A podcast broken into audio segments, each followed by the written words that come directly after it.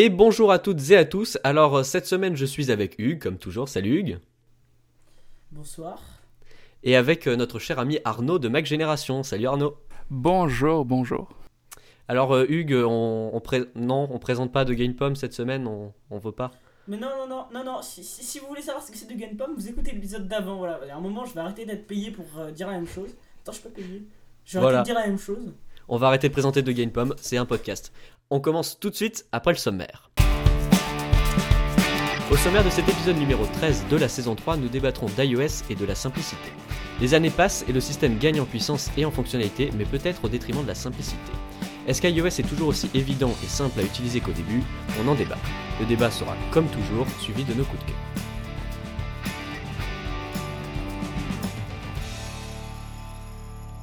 Alors on le sait tous, le maître mot d'Apple, bah, c'est la simplicité. C'est ce qui fait plus ou moins le succès de la marque auprès du grand public. Mais comme je le disais dans le sommaire, les années passent, les fonctions s'accumulent et l'utilisateur s'y perd un peu. Alors euh, selon toi, Hugues, est-ce que iOS se complexifie? Hmm, oui.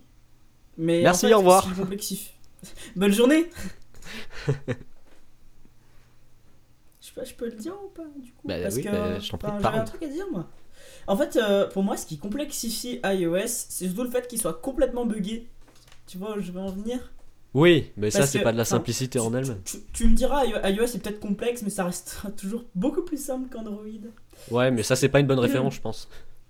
Non mais ce qui est joli, c'est quand même, on en parlait la semaine dernière avec, euh, avec Olivier, c'était euh, le, le coup de l'application astuce qui t'aide pas du tout. Ah oui. Ça c'est... C'est ça. C'est beau. Puis en plus, il y a Que tellement de réglages maintenant que même moi, je m'y retrouve plus. tu. Sur Android, t'as un, t'as un onglet recherche. C'est quand même pas Ouais, c'est ça. Les- Tu- tu ouais, les- tout petit ton. C'est pas Les- compliqué, je suis sûr qu'en plus, c'est déjà implémenté. Les- mais l'exemple de, de l'application réglage, il est parfait parce que tout le temps ça change. On se croirait sur, on se croirait sur Windows Mais parce qu'à chaque version, les réglages changent, bougent de place. Non Je mais... comprends rien. Ouais Non mais sans déconner mec, Euh, moi une des applications que j'utilise le plus sur mon iPad c'est l'application réglage. Tout le monde utilise l'application Bah, réglage. bien sûr. bien Parce que sûr, déjà elle est, elle, est, elle est quand même euh, un peu utile. Non mais parce que tu vois par exemple, autant t'es sur Mac. Sur Mac si tu veux changer ton réseau Wi-Fi tu peux aller dans ta barre en haut et changer le réseau Voilà. Wi-Fi. Sur un iPad t'es obligé d'aller dans le Wi-Fi. Puis étant donné que tu bouges énormément en iPad par exemple, bah, t'as souvent besoin d'aller dans les réglages.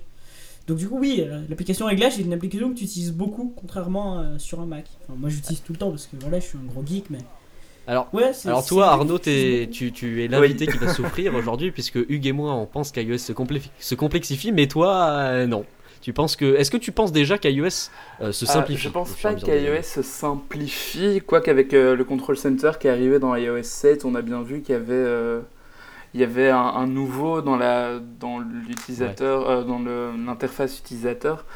C'était, euh, je pense, que c'est beaucoup plus facile depuis euh, l'arrivée de ce Control Center parce qu'il y a les, les fonctions de base qui sont présentes là. Mais euh, non, je pense pas qu'il se simplifie en tant Ouais. que tel. Enfin, faut sa- enfin, le iOS à la base est déjà très simple à utiliser. Le iOS euh, de tout premier, qui s'appelait encore iPhone OS, était, euh, était exemple de simplicité. Ce qui, ce qui se passe, c'était c'est qu'à chaque nouveauté, donc à chaque version qui sort, il y a des trucs en plus forcément. Apple doit ajouter des nouveautés et donc ces nouveautés passent par l'ajout de fonctionnalités qu'il faut intégrer. Et forcément, ça fait plus de choses à contrôler en même temps. Euh, je vais prendre l'exemple du bouton d'accueil sur l'iPhone. Euh, au début, le bouton d'accueil ne servait qu'à une chose, c'était revenir au menu principal, c'est tout. Ensuite, il y a une multitâche qui arrivait avec Ouais. le double clic. Après, il y a Siri qui est arrivé avec l'appui long et maintenant il fait office de déverrouillage avec le, le Touch ID. Donc, sur un seul bouton, Apple a quand même réussi à ajouter trois fonctionnalités. Et euh, il y a encore moyen de rajouter, par exemple, sur mon iPhone, moi, quand j'appuie trois fois, j'ai mon écran qui se- qui s'obscurcit. C'est un mode nuit, c'est une petite astuce qu'il y avait sur MacG il y a, il y a une Ouais, moi semaine. aussi. C'est ça, voilà. luminosité moins 1. Et donc, il y a ça, plus les nouveaux trucs, alors qu'avant, ce bouton n'avait qu'une seule utilité. Donc, on voit bien que ça se complexifie. Maintenant, je pense que les utilisateurs ont l'habitude de ce genre de, de trucs. Ouais, le, le bouton home c'est quand même une vaste blague parce que maintenant il permet de faire tellement de trucs. je c'est, comme le bouton euh, du milieu des, des, des écouteurs, tu sais. Le truc c'est que maintenant il faut limite avoir un manuel pour comprendre euh, comment marche le. Ah bah, j'éteins pas, mais faut, faut limite avoir un manuel pour comprendre comment marche le bouton home parce que c'est quand même ultra compliqué. Sur Android, t'as que deux trucs sur le bouton home. Enfin, en même temps, t'as 16 millions de boutons, mais ça c'est encore une autre chose. mais- le bouton Home est un exemple pour moi parfait de la complexification de iOS. Parce qu'à la base, il servait à une chose, c'était revenir au menu. Ensuite, il a servi au multitâche. Ensuite, il a servi à la dictée vocale, enfin, au contrôle vocal, puis à Siri. Maintenant, il sert aussi à, à, baisser ta fenêtre si t'as un iPhone 6 ou 6 Ah oui, il y avait ça aussi, je l'ai oublié. Pour moi, c'est un exemple parfait de la complexification. Effectivement, mais puis c'est absolument pas Mais euh, il y, a, y, a, ce truc d'apprentissage aussi, donc euh, il y a toujours cette petite période d'apprentissage quand on a un nouveau téléphone. Enfin, je parle pour les, les gens lambda qui découvrent ça. Euh, je pense que c'est des fonctions assez basiques que tout le monde est capable d'intégrer en quelques heures. En même temps, aujourd'hui, on vit dans un monde peuplé quasiment d'iPhone dans toutes les poches. Donc je pense que les gens sont familiers de, de, ces, de ces actions-là. Enfin, des trucs qu'on voit tous les jours, même si on n'est pas utilisateur d'iPhone directement, on a toujours bien quelqu'un dans son entourage proche qui a un mhm. iPhone et avec, euh, avec lequel on, l'a de temps en temps en main. Et donc, je pense qu'il y a déjà une partie qui est déjà intégrée, même pour les gens qui n'ont jamais eu d'iPhone en tant que tel. Et après, c'est un apprentissage rapide. Enfin, je pense pas qu'appuyer deux fois sur le bouton Home pour avoir un multitâche soit quelque chose qui nécessite trois mois d'apprentissage poussé. Donc. Euh, mais, mais moi, je pense que ce qui a moi, je pense que ce qui a vraiment compliqué et complexifié iOS, en fait, c'est iOS 7. En fait, le flat design, euh, en supprimant le skeuomorphisme, le, principe de mettre des éléments de la vie réelle sur une interface graphique, je pense que c'était en même temps un bien, parce que des mhm. fois, c'est vrai que c'était vraiment trop poussé, mais en même temps, une mauvaise chose, par exemple, c'était ce que Hugues m'expliquait, j'y avais jamais pensé. Euh, tu, m'avais dit que tu avais, tu avais vu sur YouTube une vidéo, Hugues, où il y avait des enfants.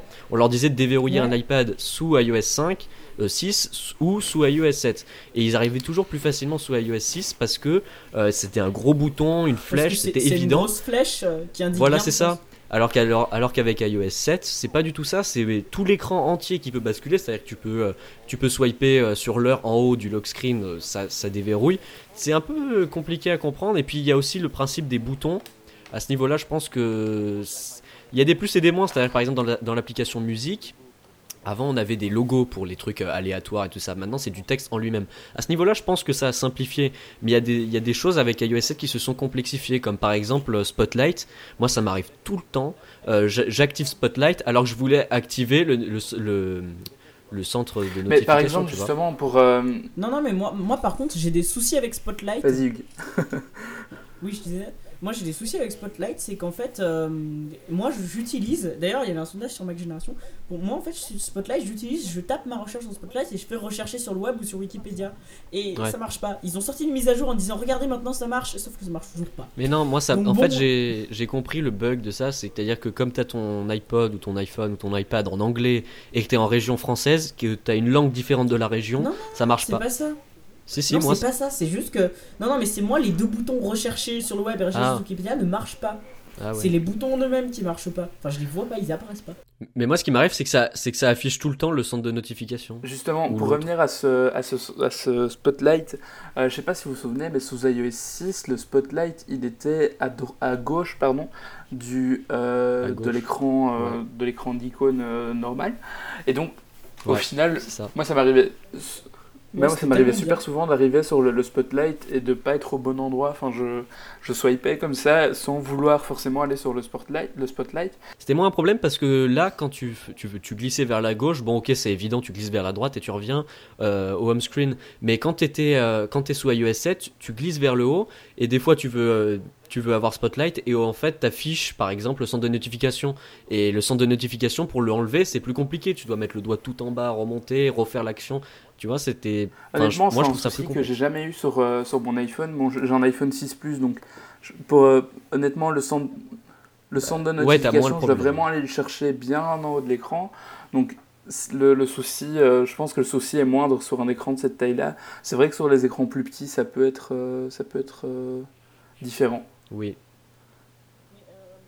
Mais Sinon, pour revenir au sujet de base, parce qu'on parlait. À la base, on parlait de la complexification de l'OS. Oui.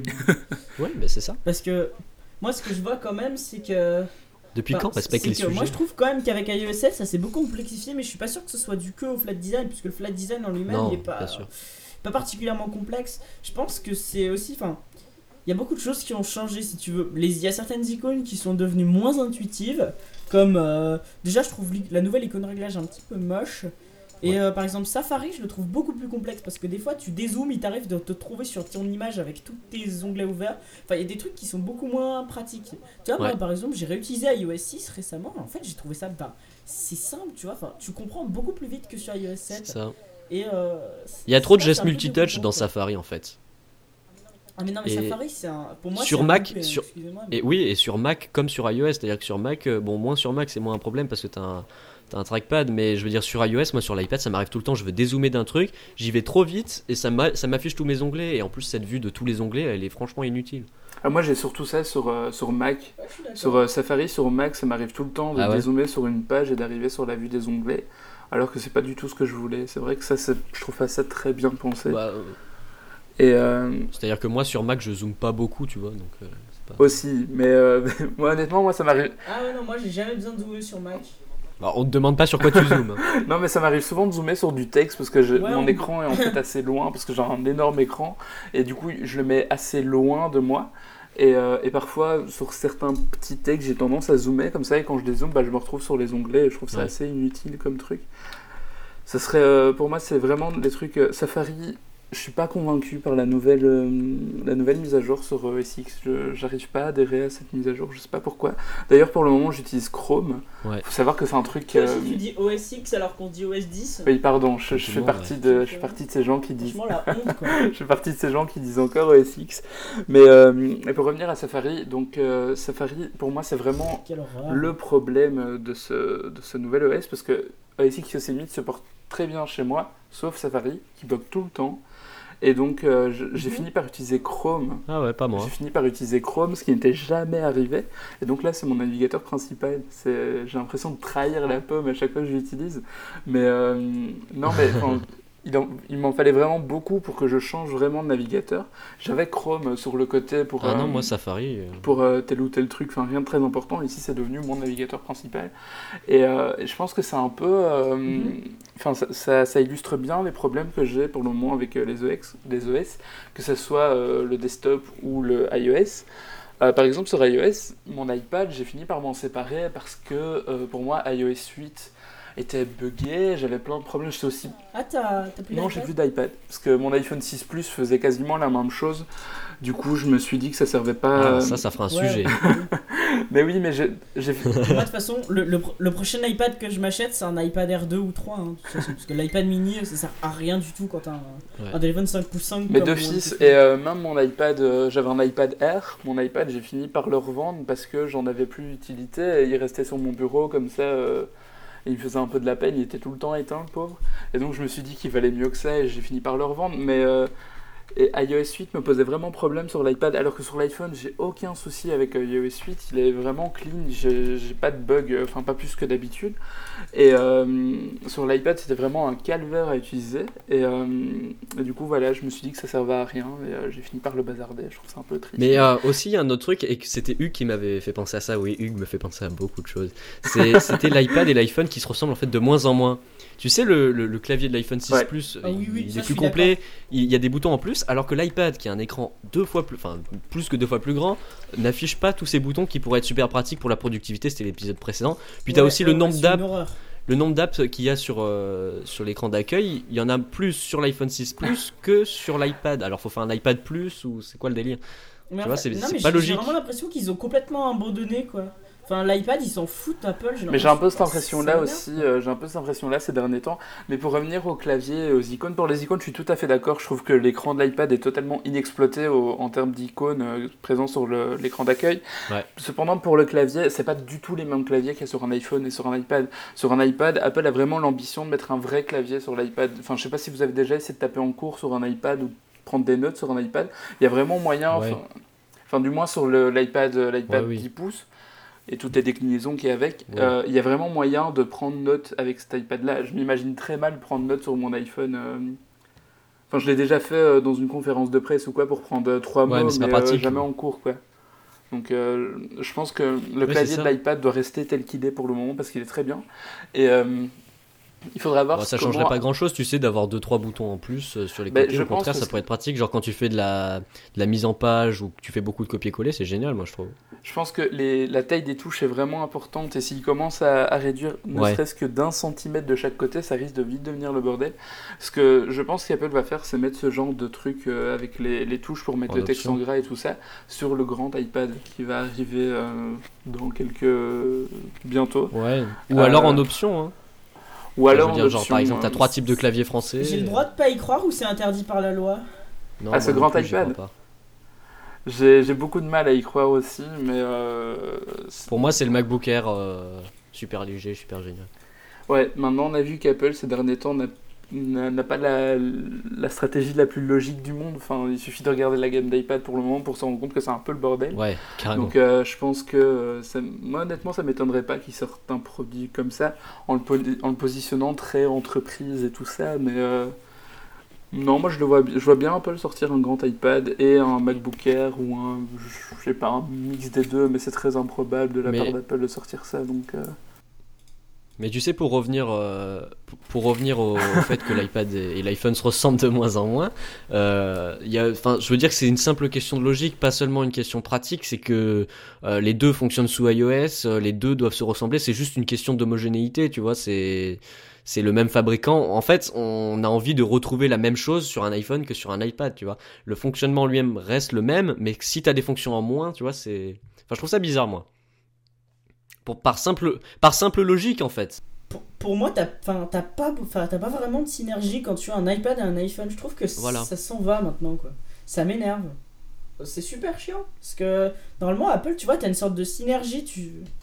Ouais, c'est là que la stratégie de Microsoft est pas mal parce que, enfin, je dis pas que c'est forcément la meilleure, mais l'idée de mettre le même système partout, au moins t'es sûr d'avoir euh, les mêmes boutons, les mêmes trucs sur tous les appareils. Le problème, c'est que Microsoft arrive pas à forcer les développeurs à faire des apps, alors que sur iOS, Ouais. euh, Apple, ils ont réussi. Et le problème, c'est que du coup, les devs, ils s'en foutent de faire une app, et donc du coup, il y a aucune app multi OS, enfin, compatible en même temps tablette, en même temps. Enfin, il y en a quelques-unes, bien sûr. Mais euh, enfin, je trouve qu'il y en a, enfin, il y a pas de, il y a pas la même synergie parce que tu vois, par exemple, pour moi, la Surface Pro 3, c'est un aveu d'échec parce que Windows euh, RT, enfin, si, Win- si Windows 8 RT avait été euh, vraiment, enfin, Windows 8 RT aurait été un succès s'il y avait eu des apps qui, s- qui, auraient, enfin, qui soient compatibles entre Windows 8 euh, téléphone et Windows 8 tablette. Et ça n'a pas été vraiment le cas, quoi. Enfin, il y, a- il y en a pas eu autant que. Et pour moi, il n'y a jamais eu de synergie entre l'iPad et l'iPhone. En fait, quand ils ont sorti l'iPad, déjà, Non, tu pouvais mettre un fond d'écran, ce que tu ne pouvais pas faire sur l'iPhone à ce moment-là. C'est venu qu'après coup. Enfin, il y avait, il y avait plein de trucs comme ça, et ça, je, c'est, c'est Mhm. pas que chez Apple, hein, mais il y a beaucoup ça chez Apple, où tu as des fonctions qui arrivent en retard sur le Mac ou en retard sur l'iPad, ou tu vois.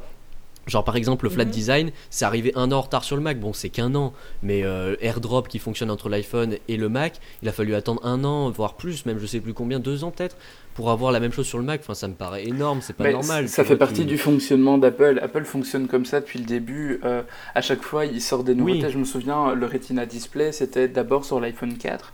Ensuite, c'est arrivé sur l'iPad. Ensuite, sur les petits Mac, euh, donc les Mac C'est- Ça c'est portables. compréhensible parce que c'est une expérience technique, il y a une industrie, enfin c'est tout, c'est beaucoup plus compliqué. Alors que simplement mettre AirDrop, euh, Mais là, ça fait partie justement d'effets de nouveauté. Enfin, Apple n'a pas non plus énormément Ouais. de nouveautés à annoncer par an. Enfin, ça Voilà. reste quand même un, un défi de chaque année faire un nouvel OS, faire un nouvel, un nouvel appareil.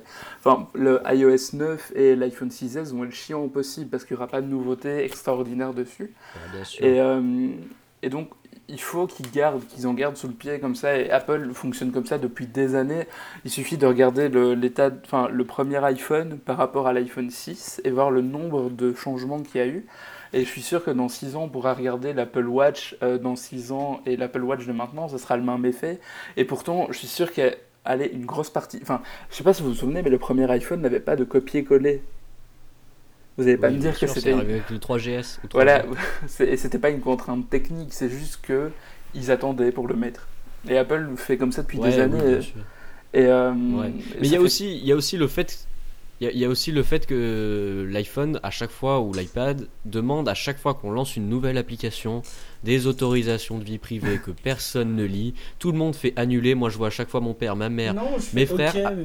Oui, toi tu fais ok parce que tu le sais, mais genre mon père ne le lit jamais, ma mère ne le lit jamais, et à chaque fois tous les gens que je connais font annuler. Ils, ils refusent, par exemple, l'accès au micro à Skype. Du coup, après, ils s'étonnent que Skype ne fonctionne pas. Ça complexifie complètement le truc parce que avant il n'y avait pas ça. Tu lançais Oui. l'application, pouf, c'était bon. Là, ils te demandent un accès au micro, un accès à la vidéo, un accès à la photo, un accès au calendrier, un accès au contact, à tout, tout le temps. Tu cliques sur un bouton, il te demande un accès. Bon, c'est bien pour la vie privée, ok, mais je pense qu'il faudrait pas de, de- il faudrait, comme je crois que c'est ce qui se fait sur Android, non, Hugues, tu m'avais dit une fois que Oui, mais le, le l'accès pour tout. C'est que tu. Oui, mais tu peux pas ensuite annuler, sauf si t'es cyanogenmode Voilà. comme moi, mais tu peux pas annuler après, ça c'est super chiant. Voilà, Parce mais il faudrait coup, faire ça sur iOS. J'ai pas envie qu'ils aient accès à mes données. quoi. Ouais, c'est ça, il faudrait, il faudrait faire ça sur iOS, dire vous acceptez tout d'un coup, ou alors même pas ne pas le dire, et après pouvoir le désactiver oui. un à un dans les réglages, parce que qui, qui va refuser à Skype l'accès au micro, quoi C'est c'est Non, complètement mais sur. Android, en fait, il te, pro- il te montre une fenêtre avec tout ce que l'app demande. Sauf que ce qui, moi, je pense qu'il faudrait, c'est que mettre à côté de ça, de mettre un petit, un petit bouton, tu sais, genre un bouton à Ouais. deux positions pour faire oui ou Oui, non. voilà. Je pense qu'ils devraient faire ça et mettre oui de base, tu vois. Mais ils le font pas. Ouais, mais il y a aussi la loi là derrière. Voilà, c'est ce que j'allais dire. Mais derrière ces Bah, trucs, il y, a quand même, il y a quand même du légal dans le sens où Apple. Enfin, C'est pas, c'est pas légal dans le sens euh, la loi oblige que, mais c'est Apple dans son, dans son délire de vie privée et tout qui a, été, euh, qui a été forcé par les autres parce que je suis sûr que Apple ne veut pas vraiment avoir ces pop-up quand on ouvre une application. Mais ça fait Je partie du, des, euh, des contraintes qu'ils ont euh, vis-à-vis de leurs utilisateurs. Ils sont obligés de respecter cette part euh, de vie privée euh, totalement débile. Mais, Mais bon, oui, ça, mais justement, moi, moi la, so- la, la solution que je te disais, euh, la solution que je te disais, en fait, c'est de, de faire en fait une, li- une liste quand tu appuies sur euh, Ouais, télécharger mais- l'application, faire une liste avec toutes les autorisations que l'appli demande, ensuite mettre euh, des oui ou des non, tu sais, des, des boutons. Ouais, c'est ça, Comme sauf que je pense qu'Apple n'a pas, le bouton. n'a pas le droit de cocher tout oui euh, d'office. si. C'est-à-dire que je pense que si, l'utilisateur si, serait obligé d'appuyer. Mais regarde, re- regarde sur Android, sur Android, euh, c'est soit tu acceptes tout ce que l'app te demande, soit tu l'installes pas. Ouais, bah là c'est encore pire. Bah oui, mais c'est Android, c'est normal. J'attendais, je l'attendais cette phrase, c'était obligé. non, mais enfin, ça complique tellement l'utilisateur, c'est fou parce que tout le monde fait non en se disant ah non non, vaut mieux pas qu'il touche à mes photos, vaut mieux pas qu'il fasse ça et ça. Et du coup, euh, j'ai des amis qui se retrouvaient sur Snapchat, ils n'arrivaient pas à filmer avec du son parce qu'ils avaient refusé l'accès au micro, tout simplement. Ouais. Enfin, c'est des trucs comme Mais ça tout pour, bête. ouais, pour moi, c'est vraiment le point euh, qui fait que iOS est compliqué à utiliser. C'est euh, vraiment ce truc-là. Mais maintenant, pour revenir au sujet de base de, de ce podcast, euh, je pense que globalement, mis à part ces pop-up qui font chier tout le monde, ça, je suis tout à fait d'accord avec vous, mais globalement, pour moi, iOS n'est pas plus compliqué qu'avant. Enfin, je, je vois pas, à part ce truc de pop-up, je, ne vois pas de truc plus compliqué à utiliser dans le sens où on a ce- pour moi le control center c'est vraiment le truc qui a tout facilité. Enfin on a mille trucs enfin mille trucs mille trucs qu'Apple a voulu mettre dedans mais euh, Ça doit encore évoluer. ça doit encore évoluer enfin je suis pas sûr qu'il fasse grandement évoluer le control center parce que Genre un double que, tap pour accéder au réglage du Wi-Fi. plus ou moins ça doit être l'idée Non mais, genre euh, tu sais, tu vas dans le control center et si tu appuies longtemps sur les codes Wi-Fi, ça ouvre le Wi-Fi. Oui, c'est ça. C'était le truc génial qu'il y avait quand tu jailbreakais. C'était trop Oui, c'est ce que je disais. C'est ce que je disais, merci de m'écouter. après, j'étais déçu. non, toi t'as dit double tap. Ouais, bah c'est pareil. Mais euh, non, mais, honnêtement, je pense que le tout se tient assez bien. Et euh, allez, honnêtement, la majorité des utilisateurs aujourd'hui connaissent l'iPhone, connaissent l'iPad, connaissent iOS Bien sûr. et euh, n'ont pas besoin de- d'avoir un système hyper simple, aussi simple que le premier en tout cas, pour, pour bien appréhender la chose. Je pense que maintenant, ils Apple est plus dans, un, dans une optique où ils rajoutent des fonctionnalités, enfin ils essaient de le faire de manière assez intuitive, mais ils rajoutent des fonctionnalités justement pour que... pour que l'iPhone arrive enfin Mais moi, au, je niveau pense- de, au niveau d'Android, au niveau des fonctionnalités et tout ça. Mais je pense qu'aujourd'hui, ils sont plus à se demander si un bouton ou pas sera plus fonctionnel qu'un autre pour un utilisateur lambda. Moi, je pense pas. Mais moi je pense que si c'était si simple que ça encore aujourd'hui iOS, il n'y aurait pas d'application astuce, tout simplement. Si c'était si simple, il n'y en aurait pas besoin d'une application dit, astuce. L'application astuce est une grosse blague. hein. Je ne, je Voilà. ne comprendrai jamais cette application. Jamais vu personne l'utiliser. Je n'ai, euh, je ne comprends oui, pas non cette plus. application. Mais, mais moi, euh, je veux dire, il y avait aussi un truc qui me gênait, c'est le premier démarrage. C'est-à-dire qu'il y avait quelqu'un qui avait fait un montage sur, euh, sur Twitter, il avait pris en photo tous les écrans du premier démarrage, et il montrait qu'au fur et à mesure des années, iOS, comme ça rajoutait des fonctions, ça rajoutait aussi des trucs à l'écran de démarrage. La première fois qu'on allume l'iPad, il y a de plus en plus de fonctions, de plus en plus de réglages. Il faut accepter d'envoyer les données aux développeurs, il faut se connecter avec son compte iCloud, des, des tranana, tout, enfin tout plein de trucs. Alors qu'avant, forcément, il y avait moins de fonctions. En fait, c'est difficile de dire que c'est plus compliqué parce qu'en fait c'est c'est juste plus complet et forcément ça complexifie un petit peu les réglages. C'est-à-dire que le premier réglage, t'as Touch ID qui se rajoute, la localisation, t'as Siri, euh, tu as iCloud, avant t'avais pas tout ça, donc forcément c'était plus rapide. Là, Et il, je te- pense il- il que- demande si tu veux lui vendre ta grand-mère pour 2,59€ sur la Il te demande des questions de sécurité qui servent franchement à rien. Les questions de sécurité, c'est une vaste blague. Euh, Encore, pour l'instant, il ne demande pas encore la vérification en deux étapies au premier démarrage, Attends, mais ça il ne te demande saurait un arriver. code. Il, il Ouais. demande un code. Et ça, ça, euh, il, il te Ouais. demande. euh, Il, te dit. euh, c'est écrit en tout ça. petit, ne pas acheter le code. Et moi, je parlais avec un genius euh, Et à chaque fois, en, tu te trompes. en Apple Store et il me disait, et il me disait les gens. quand- ils viennent à la configuration, ils ont même, ils savent pas regarder, donc ils remarquent même pas. Il y a écrit ne pas ajouter de code. Ouais. C'est écrit en gros, ils savent pas que c'est écrit. Les mecs, Mais- ils mais viennent même- voir, ils font ouais non, je veux pas ajouter de code. Mais même moi, à chaque fois que ça, je me, à chaque fois, je me fais avoir parce que je clique sur ne pas ajouter de code. Après, il te demande une validation et tu sais, il te met en gras le bouton ajouter un code. Du coup, naturellement, j'appuie sur ajouter un code. Après, il me ressort la pop-up du code et puis je me dis ah non, c'était pas ça. Et à chaque fois, ça m'énerve. Et surtout que ça sert à rien. Enfin, mais ça, c'est dans les méthodes d'Apple. hein. C'est forcer l'utilisateur à faire ce que Apple veut. Et ça, je supporte pas. Ce- ceci, dit, ce- ceci dit, je pense pas que mettre un code soit mauvais pour l'utilisateur, au contraire. Ça, je, je ne... Non, mais ma grand-mère a oublié son code comme ça. Oui, mais ça en même temps. euh, Ah, mais J'en ai encore un autre. non, mais donc, donc euh, non, mais pour revenir à ce premier démarrage, honnêtement, enfin, j'accorde tellement pas d'importance au premier démarrage. Enfin, pour moi, ça fait, Oui. c'est normal de, de passer du temps à, configurer son appareil la première fois qu'on qu'on l'allume. Enfin, c'est pas. Je euh, suis d'accord, mais en fait, le truc, c'est que ça, en, en même temps, en même temps, c'est bien de passer du temps, mais là, ça le configure mal. Enfin, je trouve qu'on te laisse Ouais. pas trop le choix de moi. Tu vois, après, tout le temps, à, à la fin, dès que j'ai fini de faire ma clean install, je vais dans les paramètres et je me mets à remettre tous Moi mes aussi. paramètres. Donc oui, c'est bien de passer du temps à le configurer, mais je trouve que c'est pas de la bonne manière. Moi, pour je moi, pense- ce qui serait, un- ce qui serait intéressant de faire, sinon, c'est de proposer une visite guidée de l'application réglage, avec les réglages les plus importants. Mais genre d'une Mais- manière intelligente, genre en passant par l'application astuce. Il y a l'application astuce, tu mets un endroit, me proposer une visite guidée de l'application réglage et il t'apprend un petit peu tous les réglages de la- l'application. Ce serait plus judicieux en fait de faire un premier démarrage très rapide avec très très peu de fonctions et après le premier démarrage, au fur et à mesure de l'utilisation, laisser l'utilisateur configurer. Et si c'est un utilisateur avancé, bah, directement il il va dans ses réglages et il le fait. Sur Android, tu finissais ta configuration et là t'avais une énorme pop-up qui t'apprenait à utiliser Non, non. le- l'écran euh, de démarrage. Non, pas comme ça, pas comme ça. Tu fais ton premier démarrage, t'as juste 2-3 réglages, euh, ton compte iCloud et tout. Et une fois que t'as fini, si t'es un utilisateur avancé, bah, tu vas directement dans les réglages pour faire tout comme tu veux. Et si t'es un utilisateur lambda, au fur et à mesure que tu utilises ton iPad, il te demandera de configurer. Oui. Ouais, je suis, Moi, je suis ça pas me paraîtrait plus convaincu. intelligent. euh, je suis pas convaincu par ça parce que les, les trucs qui sont dans le dans l'écran de démarrage sont quand même assez basiques. Enfin, il y a beaucoup, mais c'est- basique. Je veux dire, le Touch ID, quand on a un appareil avec un Touch ID, c'est normal de le configurer. Ça, oui. Euh, le compte iCloud et tout ça, pour, enfin, je trouve ça assez normal. Mais envoyer les données aux développeurs, les rapports de bugs, les envoyer aux développeurs, je trouve pas ça très utile dans le premier démarrage. Quoi. Mais s'ils le font pas là, personne ne le fera ailleurs. Enfin, je veux dire, les utilisateurs normaux n'iront pas, euh, n'iront pas chercher pour envoyer leurs données aux développeurs. Non, non, ils n'auront que- pas à aller le chercher. Soit tu le configures par toi-même dans tes réglages parce que tu sais que, c'est comme ça, soit tu le sais pas et dès que tu installes une première application, il te demandera est-ce que tu veux le faire? Et donc, ça fait des pop-up en plus au démarrage des premières Mhm. applications. Donc, Oui, mais auras final, pas beaucoup. Quoi. Bah, ça, ça en fait quand même plus. Si déjà il y en a trop maintenant, si t'en rajoutes encore, t'es pas sorti. Quoi. Enfin, Ouais, c'est pas il- faux. C'est compliqué. a, euh, ça ne fait que reporter le problème. Donc, euh, au final, il faut vrai. quand même le faire. Et autant le faire la première fois qu'on utilise l'appareil, plutôt que de se faire chier avec ça pendant les dix prochaines fois qu'on l'utilise.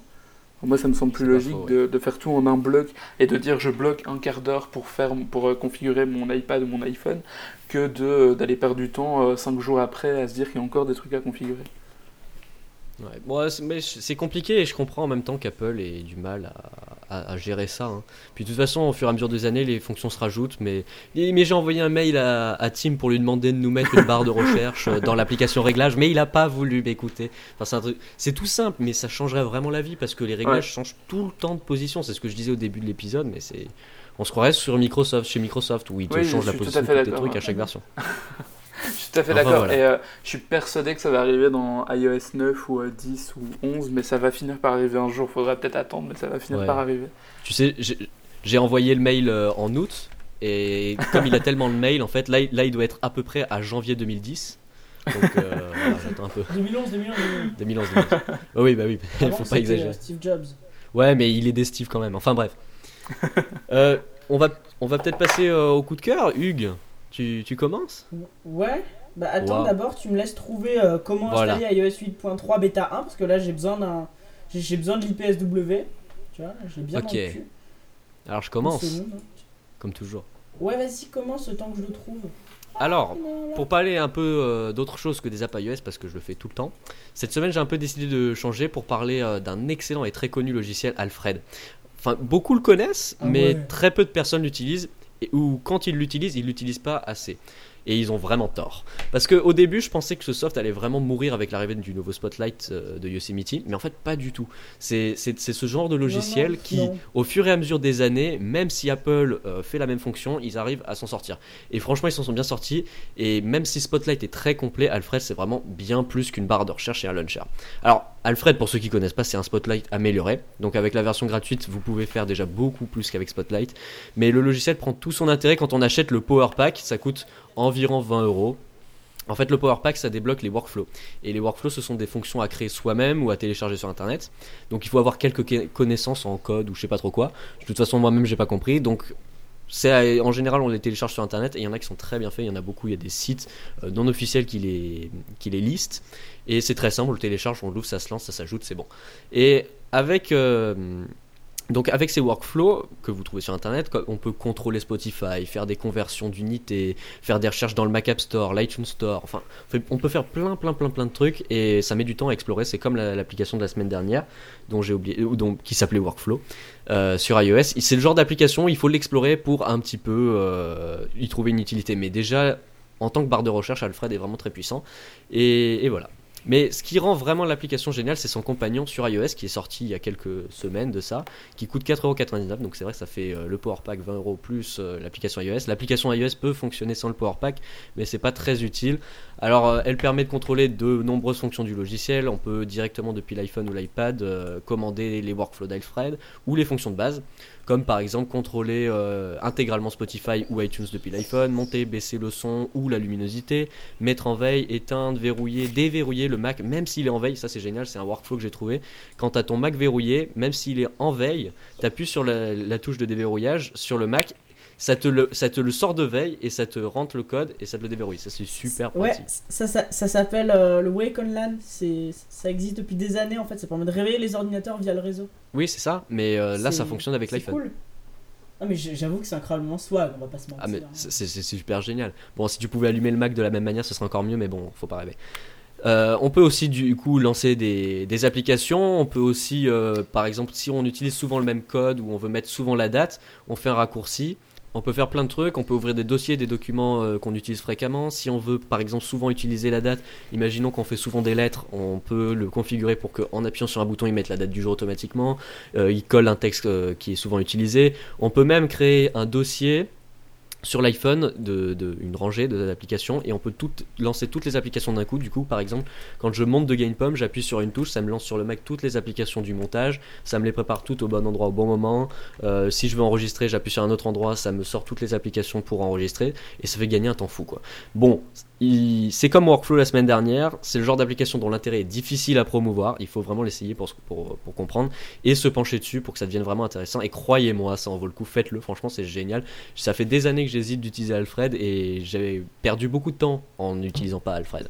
Enfin voilà, c'est un très bon logiciel. Moi, Il vaut bien ses le 9 temps, moi, je pommes sur plus m'en 10 passer parce que quand même c'est un peu cher. hein, euh, L'application iOS plus le Power Pack 20, 25 euros, plus à chaque fois qu'il y a une mise à jour euh, d'Alfred, c'est-à-dire jamais euh, il faut payer euh, à nouveau une licence Power Pack.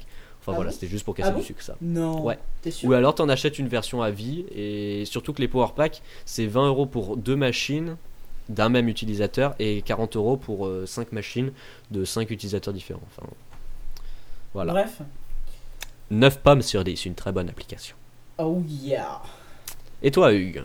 De quoi vas-tu Alors moi je vais vous parler d'un petit truc. En fait euh, c'est ni une application Mac, ni une application iPad, ni une application Android.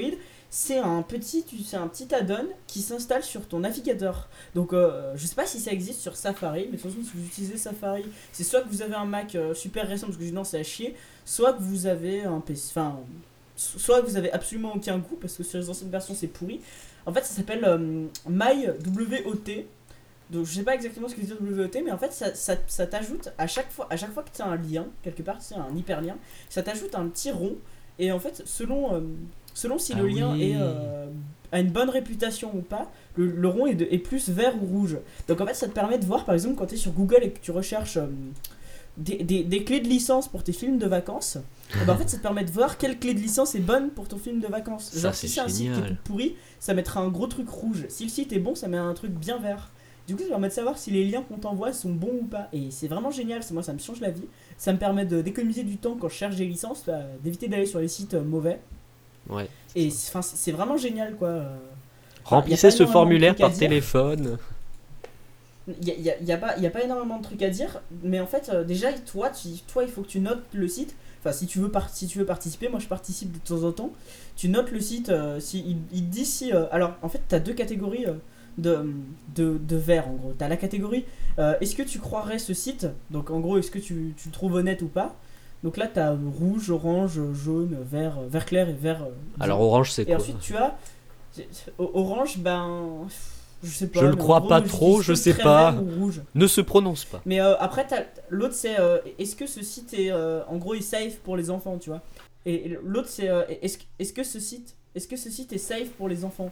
Donc euh, genre par exemple sur YouPorn, par exemple, je suis pas allé vérifier mais je sais. Euh, en fait, Ça y est, euh, on est en explicite. as, euh, Merci Hugues.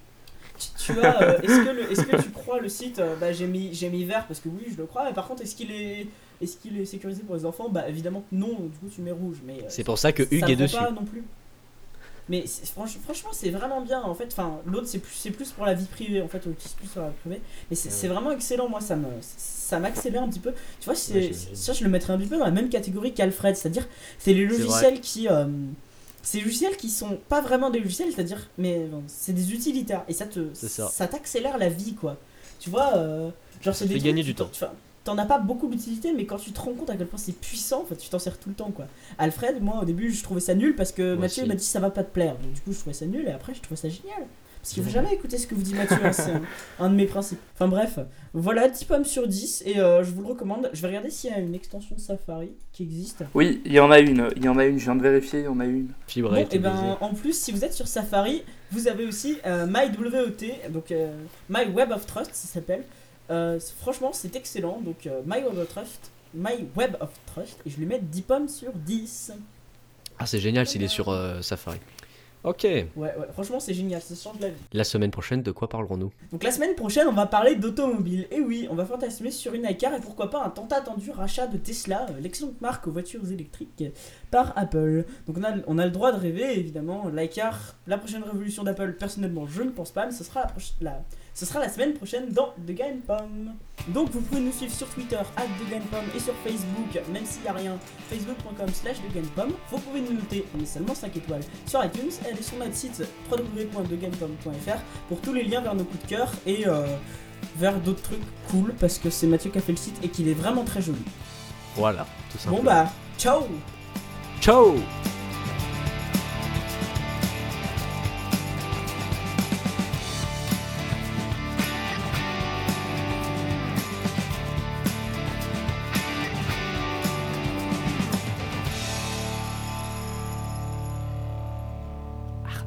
pardon. Au revoir.